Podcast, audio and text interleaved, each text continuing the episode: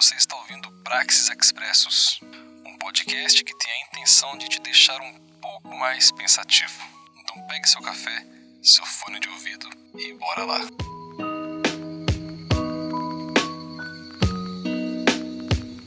No ano de 81 depois de Cristo, ascendeu ao trono de Roma o imperador Domiciliano. Tomado por um caráter covarde e cruel, levantou sua própria estátua, exigindo que sua imagem fosse adorada como um deus.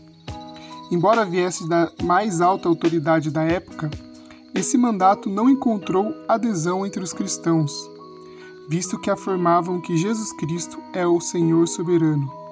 Por consequência dessa decisão, os seguidores do carpinteiro de Nazaré enfrentavam intensa perseguição e martírio. Durante a ocasião dessa perseguição, entre 93 a 96 depois de Cristo, João era o último dos apóstolos vivos. A tradição conta que o apóstolo havia sido trazido à presença do imperador e, após ser interrogado e não negar a Cristo, fora julgado em uma caldeia fervendo. Pena que sofria os condenados por algum grande crime. No entanto, para espanto de todos, João não morreu.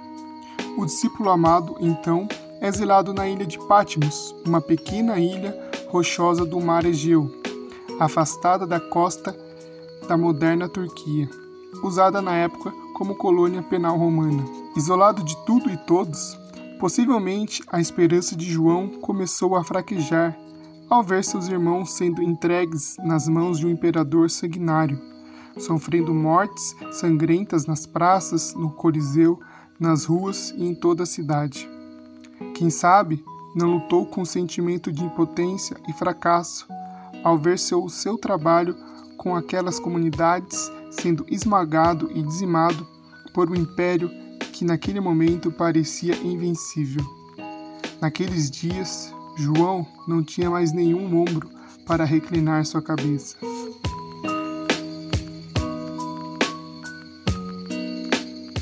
Quando tudo parecia perdido, o Senhor Jesus aparece a João e arranca o véu. E ao tirar o véu, ele passa a ver o outro lado das coisas, aquilo que só a fé pode enxergar. João então tem a revelação dos dias que estão por vir, da volta gloriosa de Jesus, da salvação que é para todos que a recebem e da soberania de Deus. Tema esse que percorre todo o livro de Apocalipse.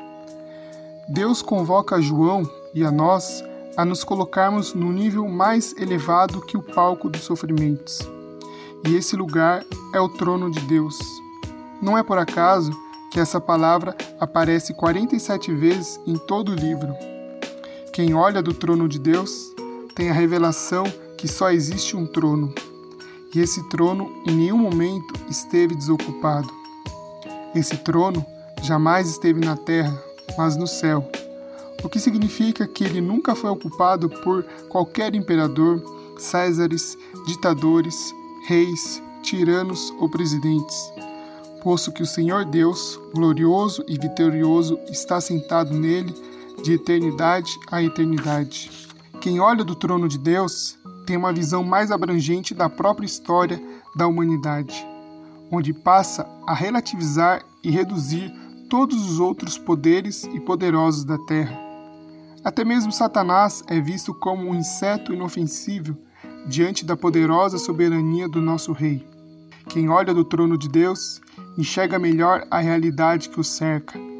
Valores mudam, prioridades são redefinidas, propósitos se tornam inegociáveis. E ainda que as dores continuem causando incômodo, há uma esperança que supera todos os males. Todas as lágrimas um dia cessarão.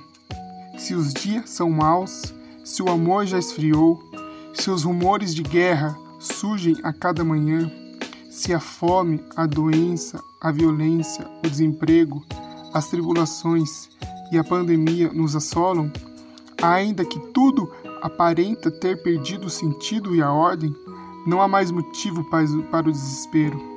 O Cordeiro Jesus conduz a história. O destino nunca esteve nas mãos dos homens, mas de Deus. Não tenho dúvidas que os dias de João foram transformados após essa visão reveladora acerca do trono de Deus. Assim como ele, devemos elevar nossa visão para discernir os tempos e os acontecimentos nesses dias.